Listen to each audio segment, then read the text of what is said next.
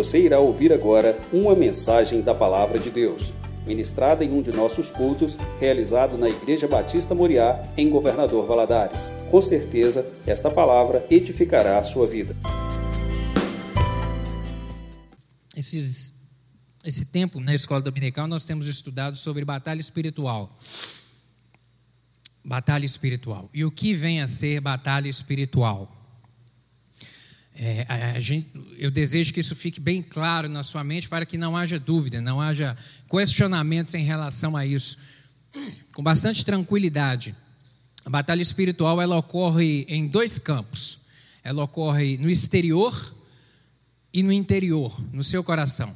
No exterior é a batalha, a batalha espiritual é aquele conflito que ocorre no mundo espiritual entre as forças da luz e as forças das trevas, entre anjos e demônios, entre principados e potestades e os seres celestiais. Isso é a batalha espiritual, sobre o aspecto externo.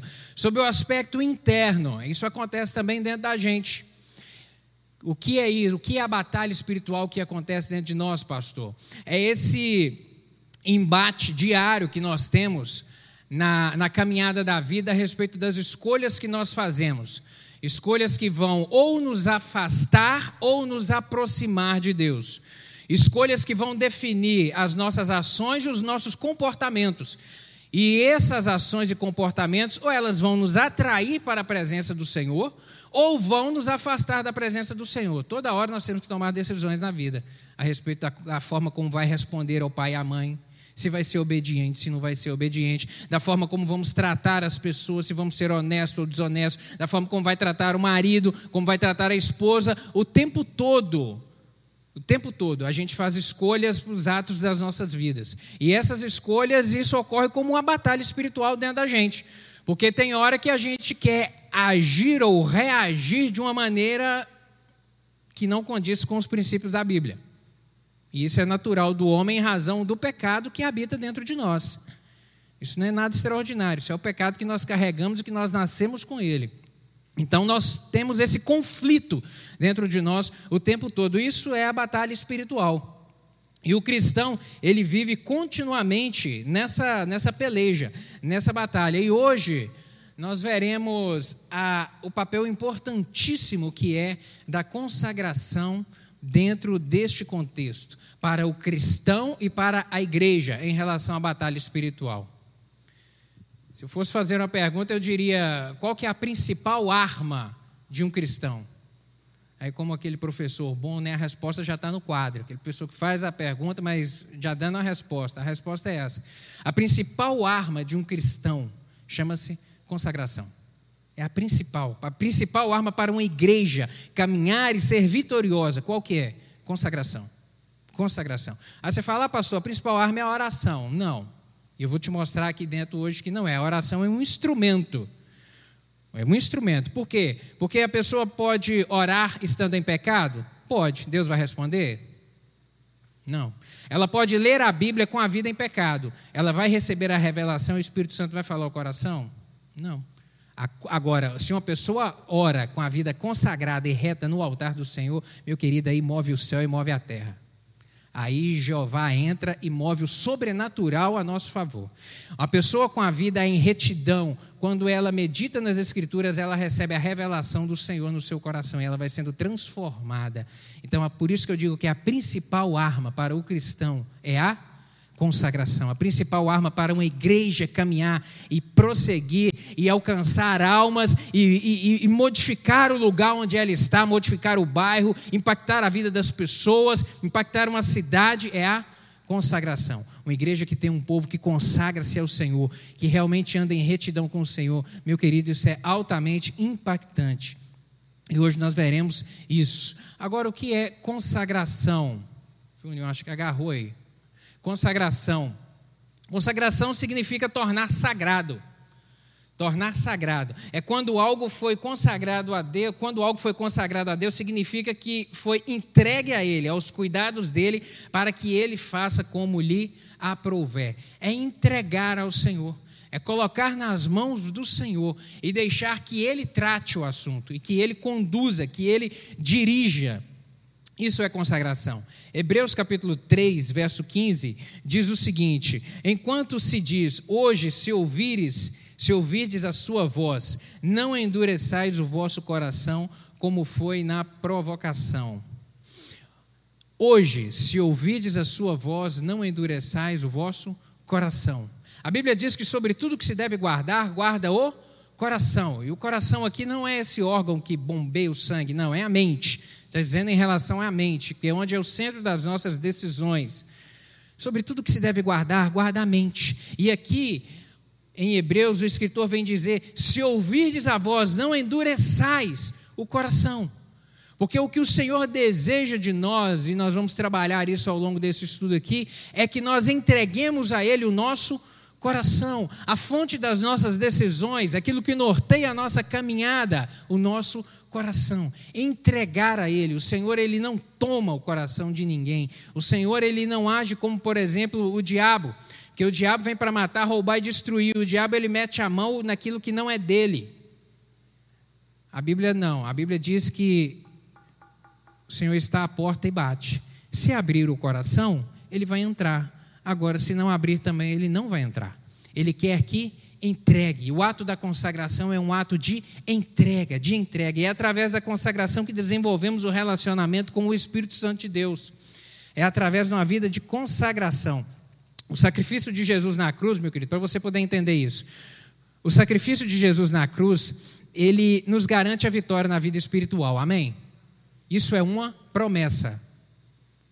O sacrifício de Jesus na cruz nos garante, nos dá, nos garante a vitória na batalha espiritual. Agora, essa vitória, ela é materializada através do agir do Espírito Santo. Como se fosse a promessa e a bênção. Há um espaço entre a promessa e o cumprimento dela, e a bênção, entre ela acontecer. A morte de Jesus na cruz nos garante a vitória, garante a todos não, não garante a todos. Garante apenas àqueles que entregam o coração a Ele e caminham com Ele em vida de consagração. Aí alcança a bênção. Aí essa promessa é materializada. Aí a oração tem resposta. Aí o milagre acontece. Aí a gente clama e Deus intervém e age.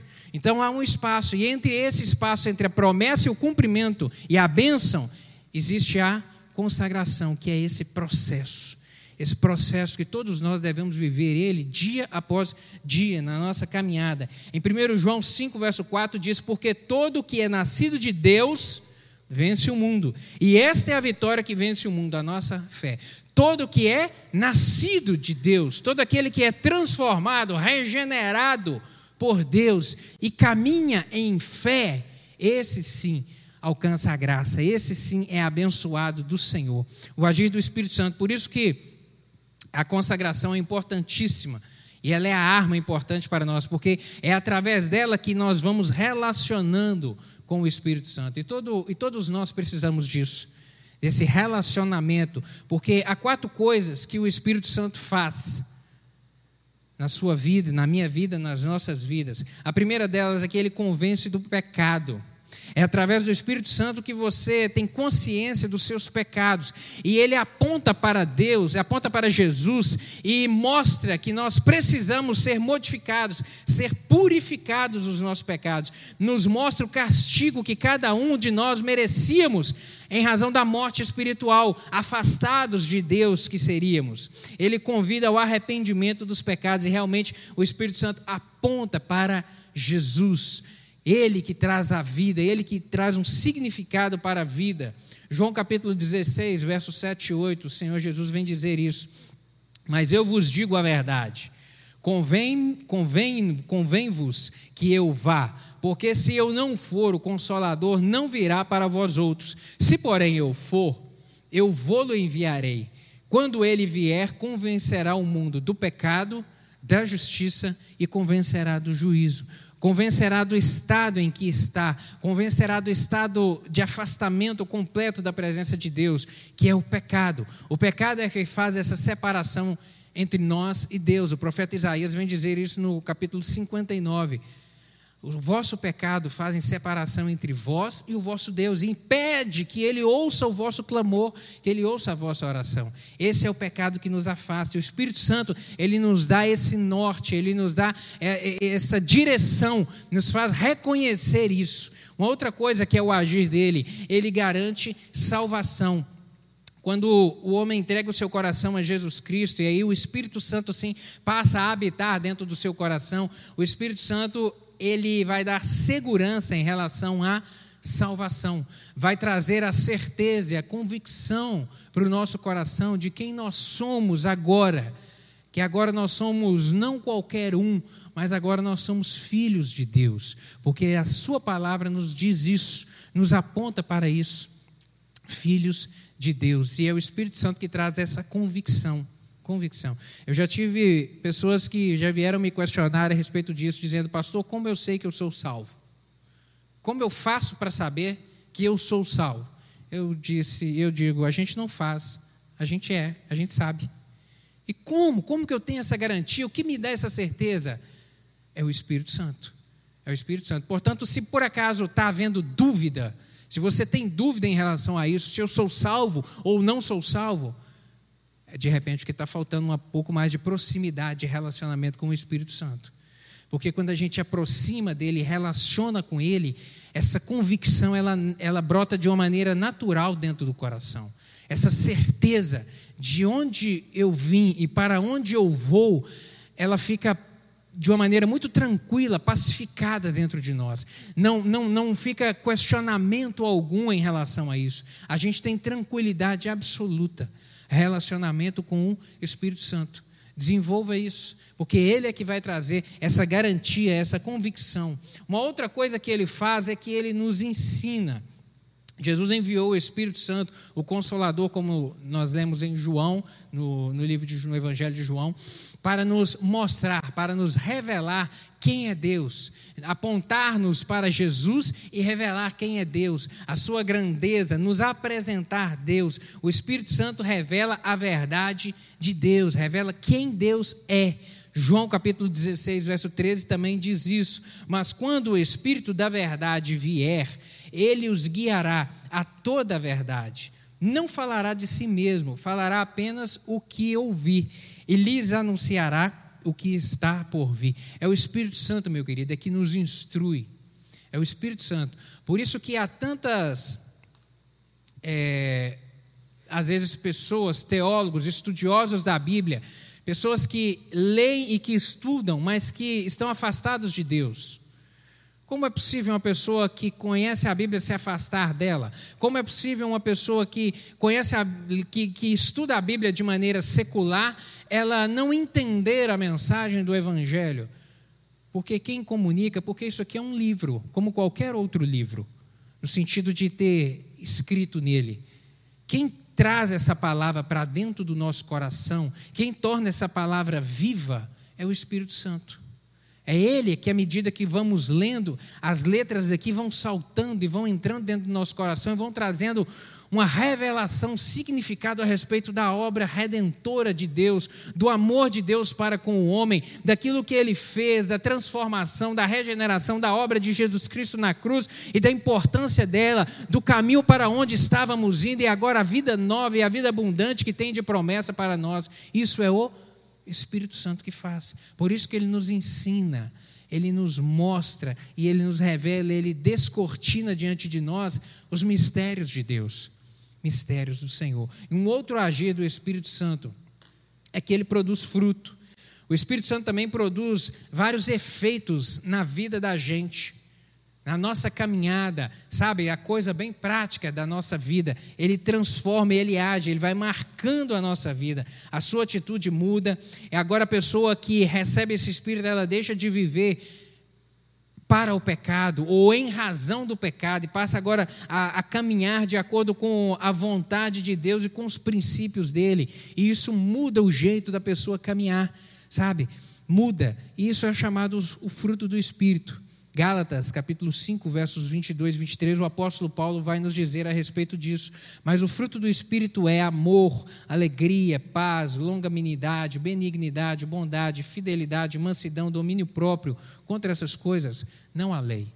À medida que, gente, que o cristão consagra a sua vida ao Senhor e decide caminhar com Ele, ele vai deixando as marcas da caminhada dele na vida, elas vão, elas vão sendo aquelas que a Bíblia diz que ficam, que ficam registradas, são as marcas do Espírito Santo. E as marcas do Espírito Santo são essas daqui que o apóstolo registrou em Gálatas capítulo 5. Agora ele vai caminhar e ele vai deixar marcas de amor na vida das pessoas, ele vai caminhar e deixar marcas de misericórdia, ele vai ser fiel ao Senhor, vai ter fidelidade no seu coração. Sabe, ele é uma pessoa bondosa, ele é benigno, ele não vai ser aquele que vai se irar de uma maneira fácil, não vai ser aquele que agora vai ter prazer em retrucar, prazer em retribuir com a mesma moeda. Não. O agir dele é diferente. Isso é o fruto do Espírito. Por quê? Porque a vida está em consagração. Entenda isso. Consagração não é algo místico. Consagração é uma decisão de caminhar próximo do Senhor.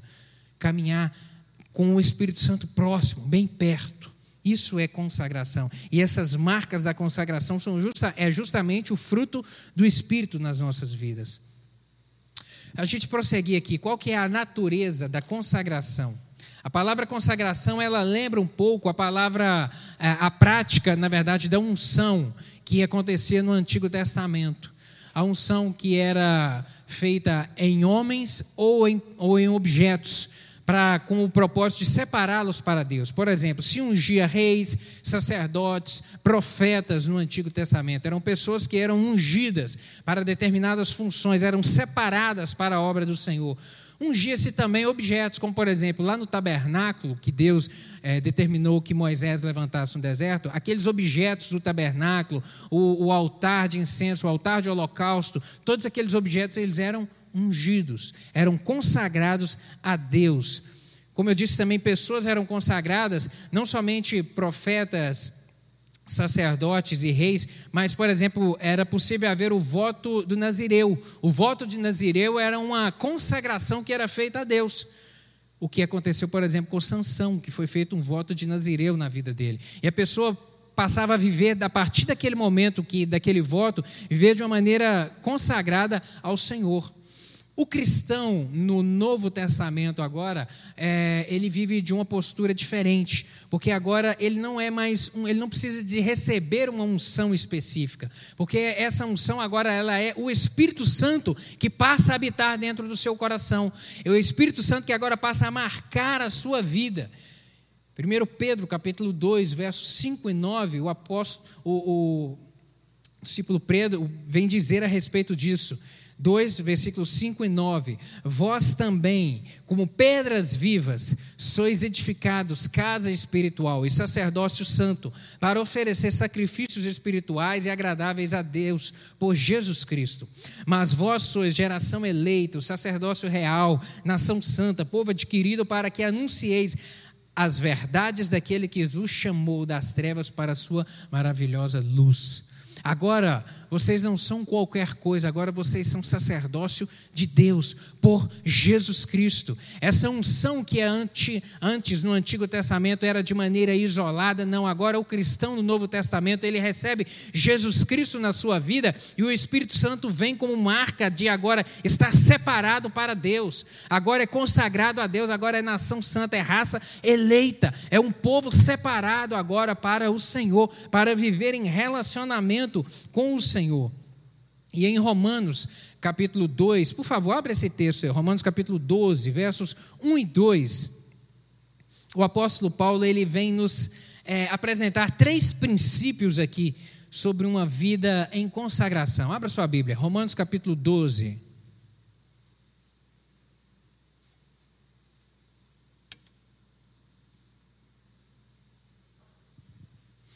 Romanos capítulo 12, versos 1 e 2 três princípios aqui que o apóstolo Paulo vem nos dizer, nos apontar a respeito de consagração. Ele vem dizer no versículo 1: Rogo-vos, pois, irmãos, pelas misericórdias de Deus, que apresenteis vossos corpos como sacrifício vivo, santo e agradável a Deus, que é o vosso culto racional. A primeira, o primeiro princípio, que é o princípio da apresentação. O apóstolo Paulo aqui ele insta, ele instiga a igreja a demonstrar essa, essa as verdades a respeito da vida de consagração. Por quê? Lá no Antigo Testamento, o, os animais do sacrifício, eles eram arrastados até o local do holocausto. Eles iam de maneira involuntária. O animal não queria morrer, ninguém quer morrer, nem animal quer morrer. E o animal ele era arrastado até o local de holocausto para ser imolado, para ser sacrificado.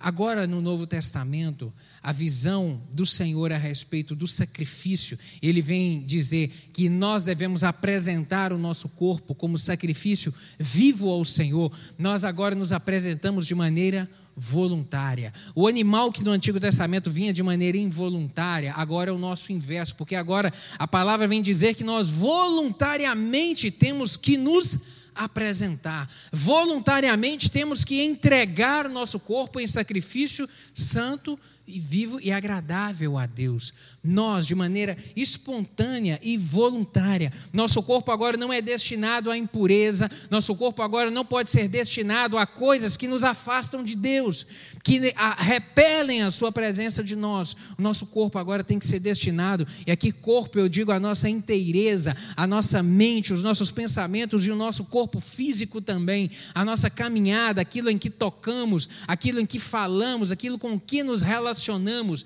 deve ser de um propósito agora santo. Não deve ser misturado com o pecado, que é aquilo que nos afasta do Senhor. Nosso corpo agora serve ao Senhor como sacrifício agora agradável, deve ser sem mácula. O apóstolo Paulo ele diz que essa consagração constitui o nosso culto racional. Essa consagração vai constituir o nosso culto racional. De uma maneira racional, nós nos entregamos, de uma maneira racional, nós decidimos caminhar em santidade, em consagração ao Senhor. E a palavra racional, ela significa isso: lógico, coerente, autêntico, verdadeiro. De uma maneira verdadeira, autêntica, real. Há essa decisão no coração de caminhar. E autenticidade aqui ela vai significar também é, aquilo que é verdadeiro, e o que é verdadeiro ele não pode ser escondido. Aquilo que é verdadeiro, ele é revelado. Por isso que diz que a adoração, a vida de consagração, ela deve ser autêntica, porque ela deve ser revelada por onde a gente caminha, onde nós estamos. Porque o culto que agrada a Deus é aquele onde há coerência entre o altar e o trabalho, entre o templo e o lar, entre a adoração e a vida.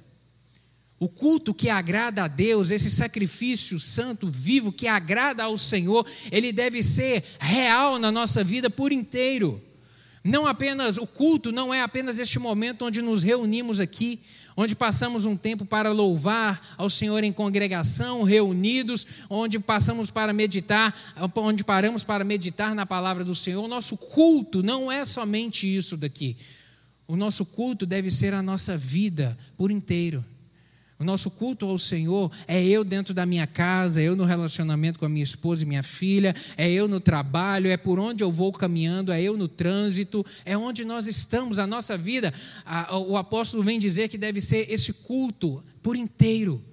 O culto que agrada a Deus é aquele que realmente tem coerência entre o altar e o trabalho, é onde ele é verdadeiro. O culto que prestamos a Deus no templo é vazio de significado se não for acompanhado por uma vida de obediência e fidelidade a Deus, meu querido. Entenda isso. Isso é uma verdade que tem que estar incrustada na nossa mente todo o tempo. Que o culto que agrada a Deus é aquele que é verdadeiro, porque Deus nos conhece. Deus nos conhece na nossa intimidade. Quando nos reunimos aqui, quando saímos de casa e estamos na igreja, estamos todos bem vestidos, bonitos, cheirosos, com a Bíblia debaixo do braço, e tudo aparenta estar tudo muito bem, tudo aparenta ser tudo santo, tudo correto, está tudo de acordo, mas o Espírito Santo está te vendo. O Espírito Santo sabe o que você está pensando agora. O Espírito Santo sabe o que você fez ontem à noite. O Espírito Santo sabe. O Senhor te conhece. O Senhor vê onde ninguém vê. Onde ninguém vê, o Senhor vê. E é lá onde ninguém está vendo que a Bíblia está dizendo que deve ser o seu culto ao Senhor. A sua vida de consagração deve ser aonde as pessoas estão te vendo e onde também ninguém está te vendo. Tem que ser dentro da igreja e também tem que ser fora da igreja. O culto que agrada ao Senhor é esse. É esse que é verdadeiro. As pessoas te conhecem dentro da igreja como um cristão, mas as pessoas na rua também têm que te conhecer como um cristão. No seu local de trabalho, as pessoas têm que te conhecer também, não como não, não, não para ter um nome, ou não pelo clichê que você usa, ou não pelas palavras, ou não pela, pela roupa. Hoje também tem que ser pela roupa, porque tem que ser até uma roupa diferente, porque tem umas roupas aí que misericórdia. Mas é pelo estilo de vida. E as pessoas te veem e falam: não, ali está uma mulher diferente, ali está uma mulher que fala diferente, não, ali tem um homem que é direito. Eu vejo Deus na vida dele, eu vejo nele algo diferente. Sabe? O Senhor, o culto que o Senhor quer de nós é esse culto, esse culto que é verdadeiro. Em Isaías capítulo 1, verso 15, o profeta vem trazer uma palavra muito dura de Deus para o povo de Israel. Ele diz o seguinte: Pelo que quando estendeis as mãos, escondo de vós os olhos. Sim, quando multiplicais as vossas orações, não as ouço porque as vossas mãos estão cheias de sangue. Olha a dureza dessa palavra que o profeta, ordenado por Deus, vem falar para Israel. Olha, quando vocês começam a orar, quando vocês estendem as mãos, eu olho para outro lado. Eu afasto o meu rosto de vós. As mãos de vocês estão cheias de sangue, está cheia de impureza. As mãos de vocês estão cheias de pecado. Quando vocês se reúnem e levantam as mãos para poder orar, eu viro o meu rosto para outro lado. Deus está falando aqui para Israel. Porque o Senhor vê onde ninguém vê. O Senhor vê a nossa intimidade, vê o nosso coração, sabe aquilo que pensamos, e Ele olha e sonda a todos nós. Agora, meu querido, quando um cristão está em consagração, quando o cristão decide caminhar e decide viver, meu querido, onde ele ora, Jeová brada. Onde ele ora, Deus responde. Onde ele abre a voz para poder clamar, Deus manifesta poder e graça na sua vida. Isso é consagração. A diferença está na consagração. Por isso que para viver a consagração é necessário se posicionar. Para vivermos consagração o tempo todo, que eu digo na caminhada da vida, onde estamos e com quem nos relacionamos, nós temos que nos posicionar, porque quem não se posiciona caminha junto com a manada. Quem não se posiciona caminha junto, caminha no meio da multidão. E hoje o que o sistema maligno do mundo quer implantar na mente de todos é isso. Você tem que ser o politicamente correto. Você tem que falar do jeito que agrada a todo mundo. Você tem que ser é, é, bem recebido por todos. E aí você tem que aceitar as opiniões do grupo. A Bíblia vem nos dizer exatamente o contrário: que nós devemos nos posicionar. A gente tem que mostrar quais são os nossos valores, aquilo que está dentro de nós, aquilo que realmente traz sentido para a nossa vida. Se é o Evangelho que traz um significado para a nossa vida, a Bíblia vem dizer que nós devemos revelar isso. E nós devemos demonstrar isso através das nossas ações e do nosso comportamento e das nossas escolhas. Isso é posicionar. Isso é dizer o que eu acredito, o que eu penso, mesmo que vá desagradar mesmo que vá desagradar. Isso é posicionar. Quem se posiciona, aí eu preciso te dizer isso, que quem se posiciona será confrontado, será afrontado às vezes, será também invejado.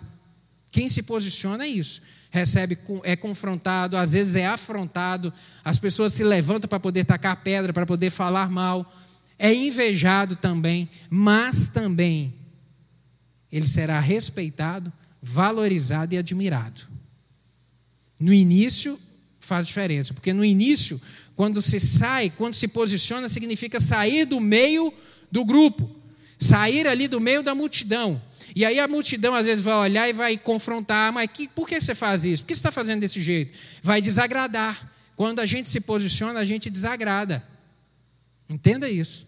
Quando você posiciona, você vai desagradar o grupo mas às vezes é necessário. E a Bíblia diz que nós devemos nos posicionar para a gente realmente ser diferente, mostrar os nossos princípios e valores, porque, querido, Os princípios e valores da Bíblia não são o do sistema do mundo. Então, ou a gente se posiciona como cristão, onde a gente está, para dizer: olha, eu aceito esse, participar desse negócio, ou não, eu não aceito participar desse negócio. E por que você não aceita? Não, porque isso vai contra o meu princípio. Não, eu, não, eu aceito caminhar com determinadas pessoas, eu não aceito caminhar de, com determinadas pessoas, eu aceito ir em determinados lugares. Não, eu não vou nesse lugar. Por que, que você não vai? A turma toda está indo. Não, eu não vou. Eu não vou porque o meu princípio é diferente. Eu acredito em coisas diferentes de vocês.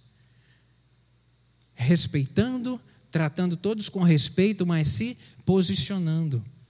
E às vezes parece que é só na, na, na, adolescência ou na juventude que é difícil posicionar. Eu sempre digo isso para adolescentes e jovens. Não, para adulto também é difícil posicionar. Adulto também enfrenta, enfrenta os mesmos questionamentos de ser aceito no grupo, nos relacionamentos. E hoje nas mídias sociais, onde a gente está participando de diversos grupos, aí na rede social você tem que falar de acordo com a multidão também para você poder ser aceito. Porque quando você marca o seu posicionamento em relação aos princípios, às vezes as pessoas não gostam de ouvir e te questionam e te confrontam. E às vezes tem uns levantados pelo, pelo inimigo, parece sendo até secretário do cão, para poder perturbar, para poder afrontar. Posicionamento. Se posicione, se posicione. E vai eu uma dica: fica mais fácil se posicionar quando você deixa de se importar com a opinião dos outros. Fica muito mais fácil se posicionar. Quando você para de se importar com querer agradar as pessoas, querer agradar todo mundo. Não, para com isso. Você não tem que agradar todo mundo, não. Você tem que agradar só um. Só um que você tem que agradar. Não é todo mundo, não. A gente tem que tratar a todos com respeito e com amor. Mas preocupar em agradar as pessoas, não. O nosso propósito tem que ser caminhar de acordo com os princípios da Bíblia agradar ao Senhor. E aí, quando a gente decide fazer isso, a gente, e a gente para de se importar em querer agradar os outros, a gente, a gente trata isso com maior tranquilidade. Eu me lembro quando eu comecei a namorar com a Marcele, eu tinha 17 anos, ela tinha 16. E, e quando nós começamos a, a namorar, nós decidimos que nós casaríamos virgem. A gente não teria relacionamento sexual até nos casar. E isso foi um grande embate para a gente. Com 18 anos eu entrei na faculdade, fui cursar direito, e logo depois ela também entrou na faculdade, e nós decidimos isso no nosso coração: nós vamos guardar a nossa virgindade, num tempo e num lugar onde ninguém é, não vou dizer ninguém, quase ninguém é, né? E, e sempre as pessoas vinham nos questionar, e a gente decidiu, logo quando a gente fosse questionado a respeito disso, nos posicionar. E quando a gente se posicionava, seja nos grupos onde a gente estava, no trabalho ou na faculdade, as pessoas perguntavam, mas não acredito nisso, rapaz. E aí, quando você está namorando, e nós namoramos oito anos e meio. E aí passa um, passa dois, passa três, oito anos e meio, não é seis meses, meu querido. Não é seis meses. Sabe? E aí, às vezes, já estava lá pelo quinto, sexto ano, é, o quinto ano na faculdade, os colegas perguntando, quanto tempo você namora? Seis anos. E aí, você saiu, foi com ela já para um hotel? Eu falei, não, não, não acredito. Eu falei, não, não fui, eu não me importo com a sua opinião. Mas por que você não foi? Não, eu não fui porque os meus princípios são outros. Nós decidimos nos casar virgem. E no início tinha confronto, no início tinha afronta, mas com o passar do tempo, as pessoas nos procuraram, aquelas lá do início, procuraram tanto a mim quanto a ela também, para poder dizer: nossa, eu queria ser como você, sabe? Queria ter tido essa decisão, queria não ter me entregado para namorado nenhum queria, sabe, ter tido essa mesma decisão que vocês tiveram. Sabe, as pessoas nos procuravam para poder dizer isso. No início é confronto, mas depois, quando a multidão, quando a manada começa a perceber os, que os princípios e valores da Bíblia, eles são elevados, eles são diferentes, eles colocam a gente em lugares altos, eles nos honram, sabe? A gente é honrado. O cristão ele não é envergonhado, querido, por viver o evangelho de maneira genuína. Decida isso, mas precisa se posicionar. Posicionar, posicionar. Uma outra coisa, uma outra, um outro princípio que o apóstolo vai nos dizer aqui é o capítulo 2, versículo 2. Volta os seus olhos aí, na parte A. Ele vai dizer: E não vos conformeis com este mundo. Outras versões vai dizer: E não vos conformeis com este século. É a inconformação a inconformação. O crente não vive numa bolha espiritual, meu querido, ele vive no mundo. A Bíblia diz que ele foi salvo do mundo e ele está no mundo, mas ele não é do mundo. Ele foi salvo do mundo, está no mundo, mas ele agora não é do mundo. O cristão ele vive em uma outra perspectiva, sobre uma outra, um outro norte agora na sua vida. Os valores do mundo não são os seus valores, a ética do mundo não é agora a sua ética. O crente agora ele caminha de acordo com a mente de Cristo. Conformar-se com o mundo é adaptar-se ao seu sistema, ao seu esquema. Conformar com o mundo é isso. E o apóstolo Paulo vai dizer: olha, não tome essa forma. E a forma do mundo é muito interessante, que ela, ela também ela, ela é mutável. Ela muda de acordo com a conveniência. O que era errado antes, hoje já não é mais errado. Ela muda de acordo com a conveniência do sistema, das potestades malignas que governam esse sistema maligno do mundo.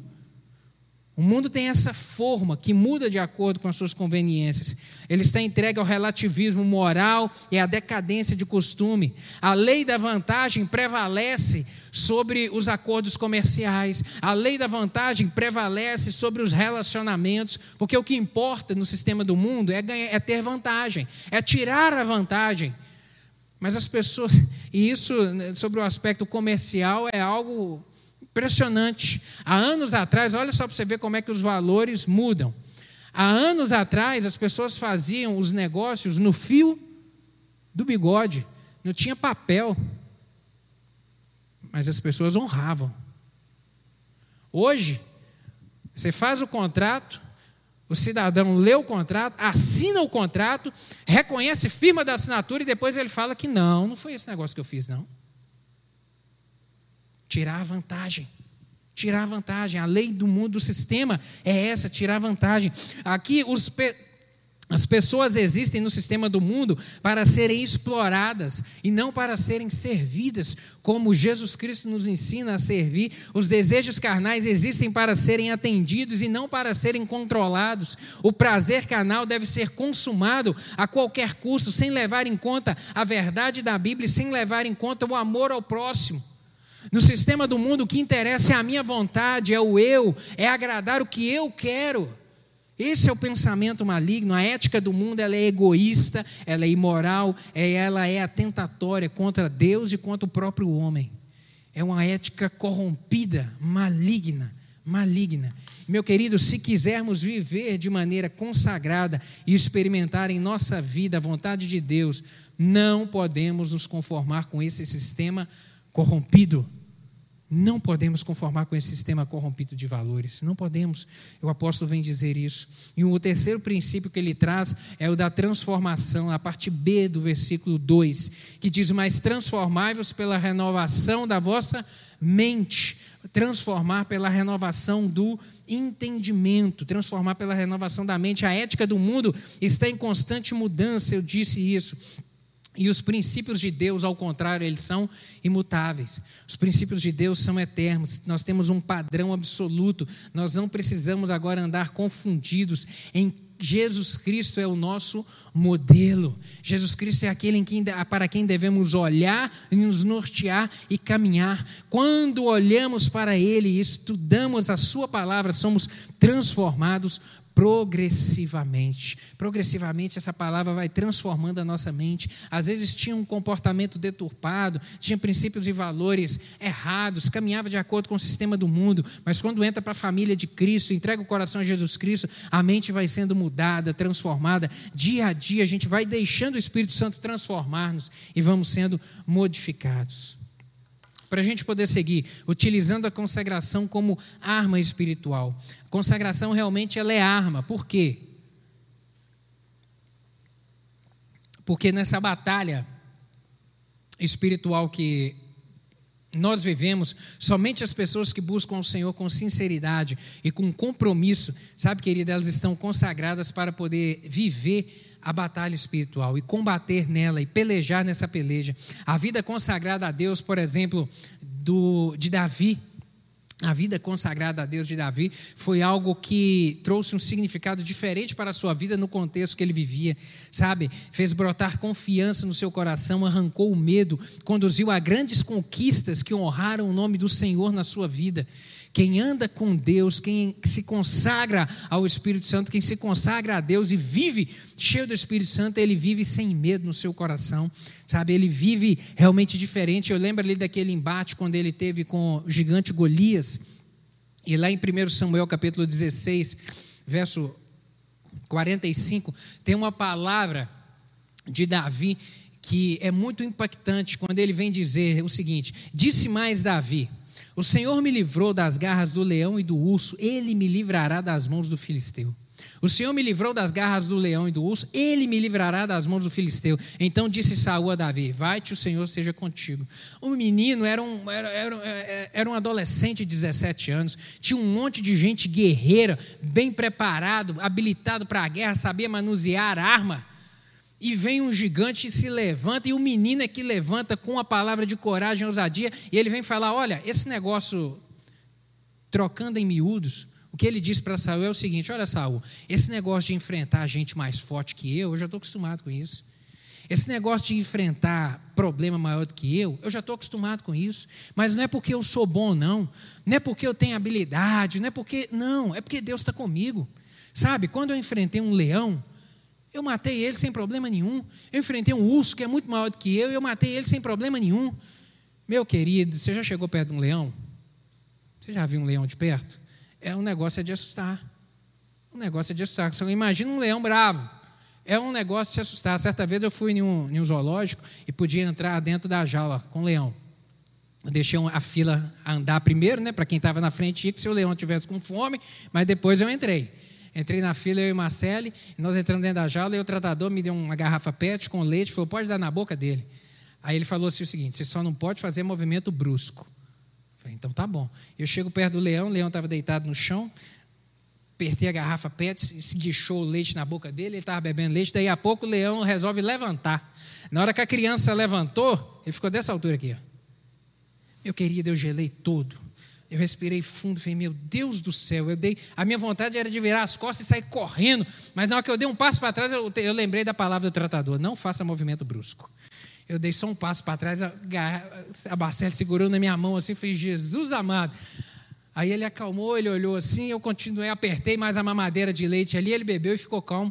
Mas na hora, meu querido, de estar perto de um leão é assustador. Agora você imagina um leão bravo. E aí o menino vem falar: Olha, Saul, eu já enfrentei problema muito maior do que isso. Não vai ser esse, não vai ser esse gigante que é muito maior do que eu, que vai impedir o agir de Deus, porque eu já estou acostumado com esse negócio de Deus agir na minha vida e resolver problema maior do que eu.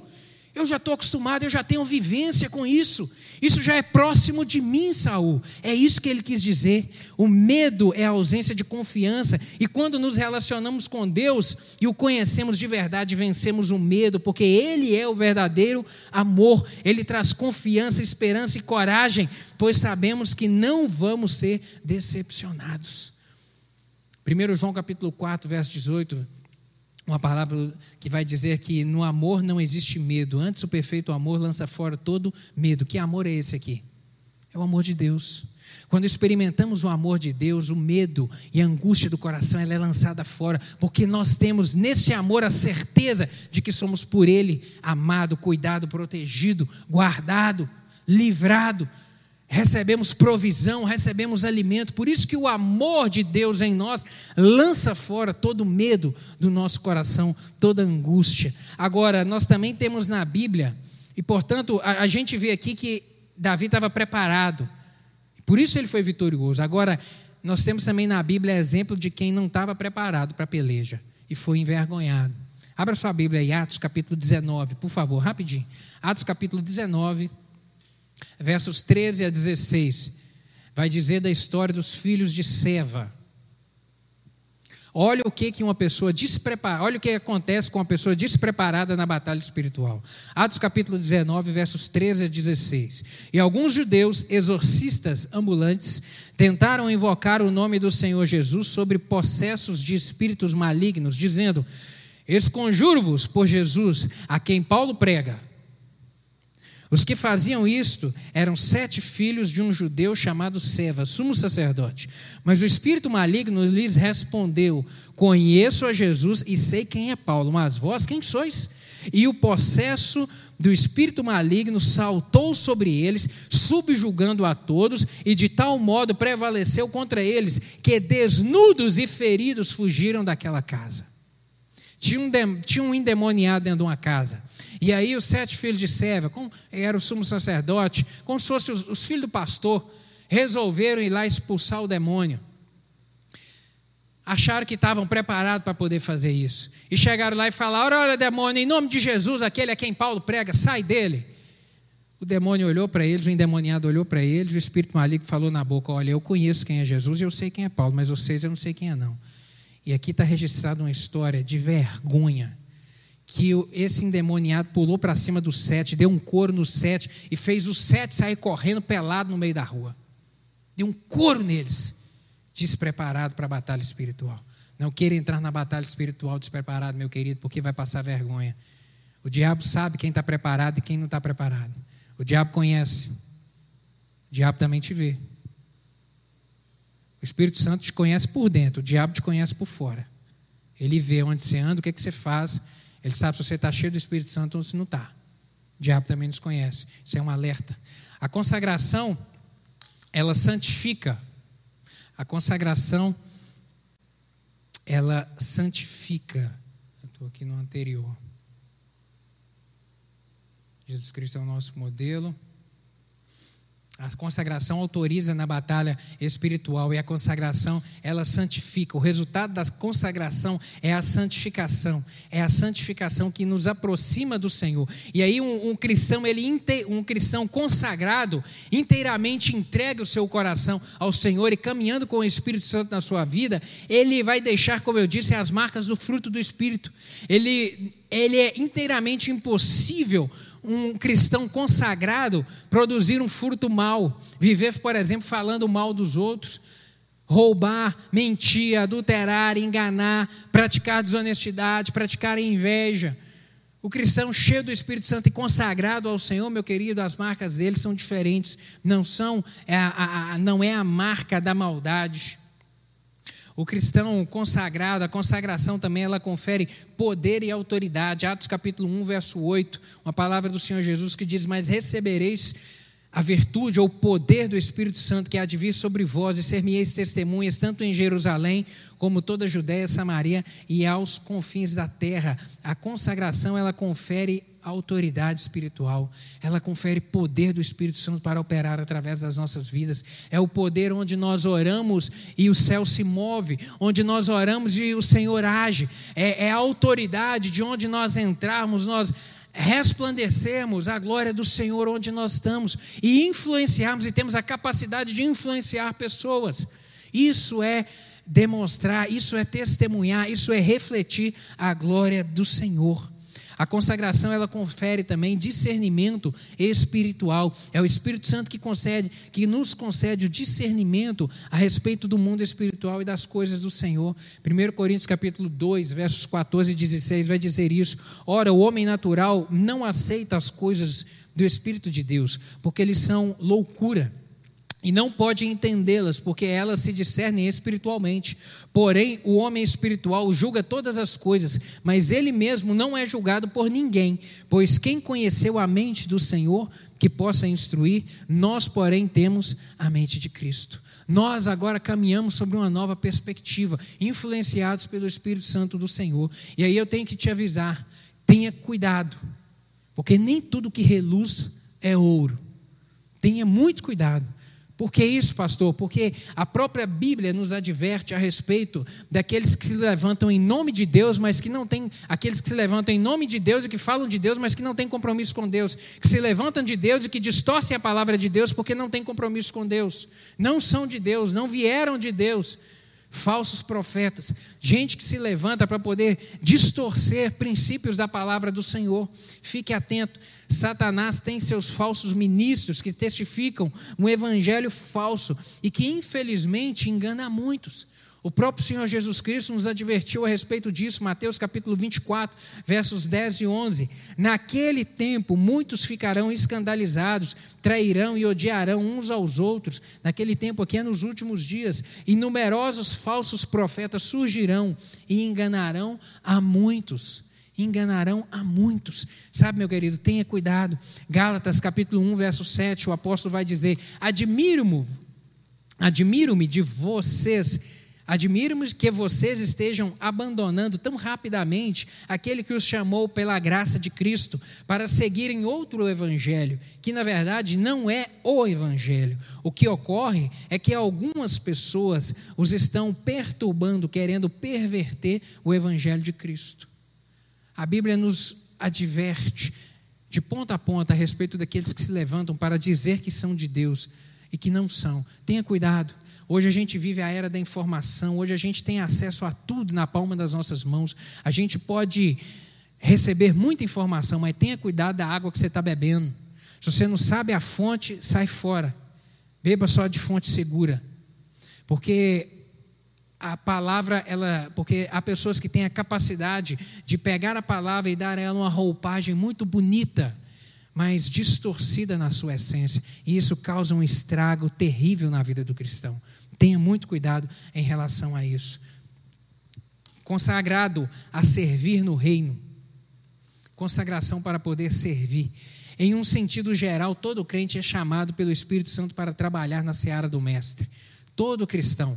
A palavra do Senhor nos diz isso. Mateus capítulo 28, verso 19. Portanto, vão e façam discípulos de todas as nações, batizando-os em nome do Pai, do Filho e do Espírito Santo. E em João, capítulo 15, verso 16, tem uma palavra de Jesus que diz: Não fostes vós que escolhestes a mim, pelo contrário, eu vos escolhi a vós, para, e vos designei para que vades e deis fruto, e que o vosso fruto permaneça. Somos chamados todos para poder servir, testificar do amor do Senhor nas nossas vidas, servir no reino. Servir no reino é isso. É uma ordenança para todos nós. Agora o Senhor também ele separa e unge pessoas para cargos e funções específicas na sua obra.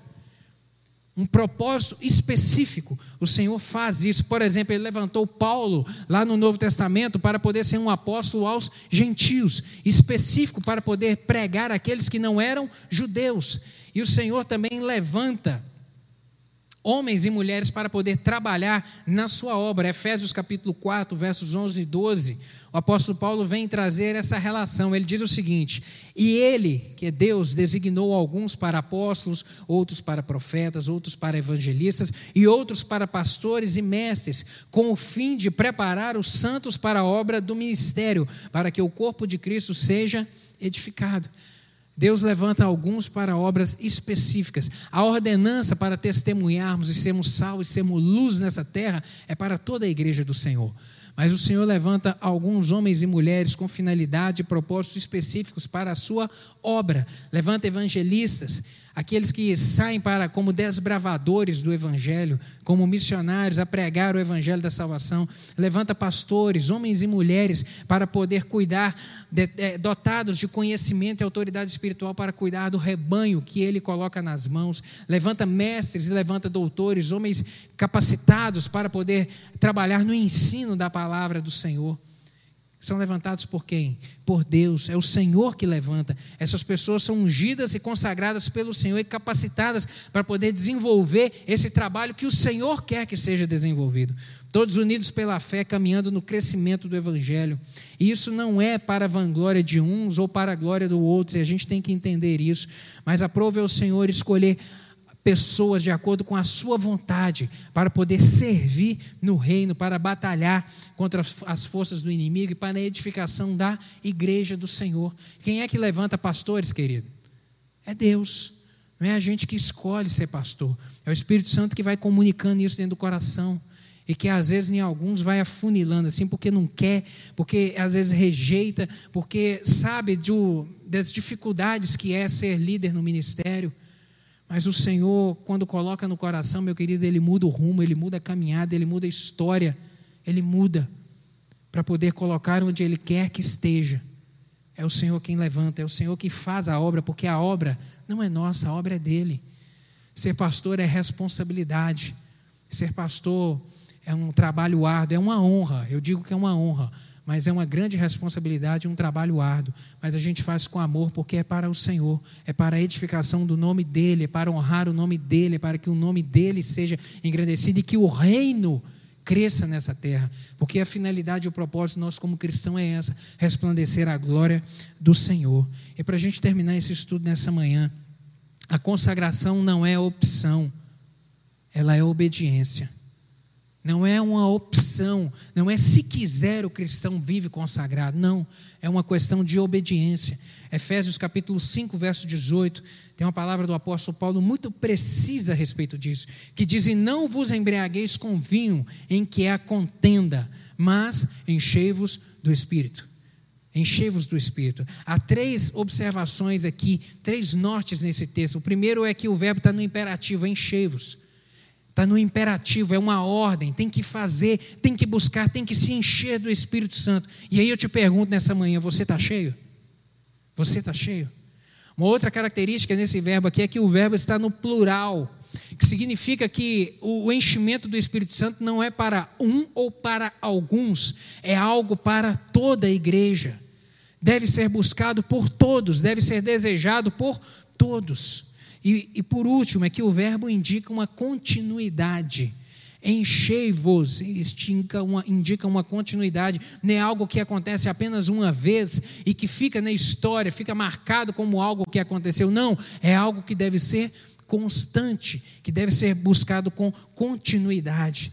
E quais são as evidências da plenitude do Espírito em nós? Uma pessoa cheia do Espírito Santo, ela tem uma vida controlada pelo Espírito. Ela caminha agora direcionada pelo Espírito Santo. Ela tem prazer na adoração a Deus ela tem prazer em estar na presença do Senhor, em vir à casa do Senhor e em viver por onde ela está adorando ao Senhor, sendo sal e sendo luz do Senhor. Ela tem relacionamentos transformados, relacionamentos sarados. Não é uma pessoa, ela é uma pessoa que tem uma palavra doce na sua boca, uma palavra que agrada, uma palavra que edifica, uma palavra que influencia e não uma palavra que destrói, uma palavra que maltrata, uma palavra que fere ela é sarada e ela sara pessoas, ela tem disposição para servir.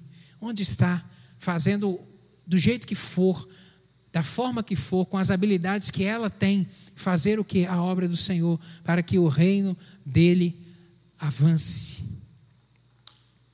Triste coisa é viver um cristianismo apenas de boas recordações eu quero terminar dizendo isso. Triste coisa é a gente viver o Evangelho apenas de boas recordações, lembrando de como era no passado. Porque às vezes a pessoa entrou para o Evangelho, teve experiências profundas com o Espírito Santo do Senhor, mas aí o cotidiano da caminhada da vida foi esfriando a fé, foi esfriando o coração, foi esfriando o desejo de buscar ao Senhor, aquele ardor que antes havia, aquela alegria, aquela paixão, isso com o tempo foi se esfriando. E triste coisa é uma pessoa que vive agora da recordação do passado. Quem vive de passado é museu, meu querido. Não é você, cristão lavado e regenerado no sangue de Jesus Cristo. Você tem que viver do hoje. Não viva das suas recordações espirituais do passado, do quanto você orava e do quanto você sentia alegria de estar na presença do Senhor, o quanto você às vezes entrava para o quarto, começava a ler a Bíblia ou começava a cantar e chorava e se derramava na presença do Senhor. Não, você vive é do hoje. Você tem que viver é do agora. Não podemos provocar impacto no mundo sem o poder do Espírito Santo em nossas vidas. É impossível a gente impactar o mundo sem o Espírito Santo, sem o poder dele a operar em nós. Amém, meu querido? Vamos ficar de pé para a gente poder orar? Meu desejo é que essa palavra mexa contigo, tenha mexido com você, porque mexeu comigo. Sabe, não há evangelho sem poder, não há vida cristã sem a plenitude do Espírito Santo. Não há, não há. É tempo hoje, de repente, de você se arrepender, às vezes, da frieza espiritual é tempo de chorar, às vezes, por causa da escassez dos frutos do Espírito. Meu querido, é tempo realmente de ser cheio do Espírito Santo. O tempo é o agora. O tempo é o agora, não foi aquilo que você viveu antes. Não foi aquilo que você viveu. A consagração, ela é a arma mais poderosa do cristão. É a arma espiritual do cristão mais de maior efeito e de maior eficácia. E de repente nessa manhã o Espírito Santo está te incomodando aí a respeito da frieza espiritual que você tem vivido. E você às vezes tem desejado voltar a tempos atrás, quando você buscava e via a presença do Senhor e sentia ela perto de você. O tempo é agora. O tempo é agora. Busque agora, busque no hoje. Vamos orar. Meu Deus, obrigado pela palavra do Senhor. Obrigado pela tua palavra que nos confronta. A tua palavra não nos afronta, porque o Senhor é um Deus de amor, mas ela nos confronta, ela nos desafia, ela nos mostra o rumo que o Senhor deseja para nós. E nessa manhã nós fomos confrontados, meu Pai, a respeito da vida de consagração, da importância que é a consagração na nossa vida, na vida do cristão, na vida da igreja. Meu Deus, e em nome de Jesus, Senhor que sonda a mente, sonda o coração, sabe aqueles irmãos aqui, meu Deus, que estão pensando, olha, se recordando de como era bom lá atrás, como foi bom aquele tempo que eu buscava, aquele tempo que eu orava, aquele tempo que eu tinha alegria de vir à casa do Senhor, aquele tempo que eu desejava estar nos cultos, que eu era o primeiro a chegar e o último a sair. Meu Deus, o Senhor não nos criou para vivermos de recordação. O que o Senhor tem é algo novo. A porção do Senhor para nós ela é sempre nova, porque o Senhor é um Deus abundante que faz superabundar. Eu lhe peço, meu Deus, que nessa manhã, Deus, esse incômodo do Teu Espírito Santo nos corações sejam como, meu Pai, um, um, um combustível, um start, meu Deus, para uma, uma mudança de vida, uma mudança de mentalidade, para agora um desejo novo de caminhar, de buscar o Senhor de maneira ardente, de se consagrar e de viver um tempo novo com o Senhor, porque o Senhor é um Deus de novidade, de contínua novidade de vida para nós. Em nome de Jesus, completa essa palavra, Espírito Santo, no coração de cada um aqui completa e transforma e modifica e faz algo novo na vida dos meus irmãos. É o que eu lhe peço em nome de Jesus. Amém.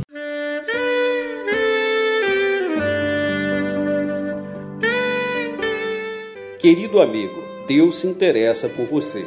Ele conhece as circunstâncias atuais da sua vida. Não hesite em buscá-lo. Em Jeremias 33, versículo 3, ele nos diz: Clama a mim e responder-te-ei, e anunciar-te-ei coisas grandes e ocultas que não sabes.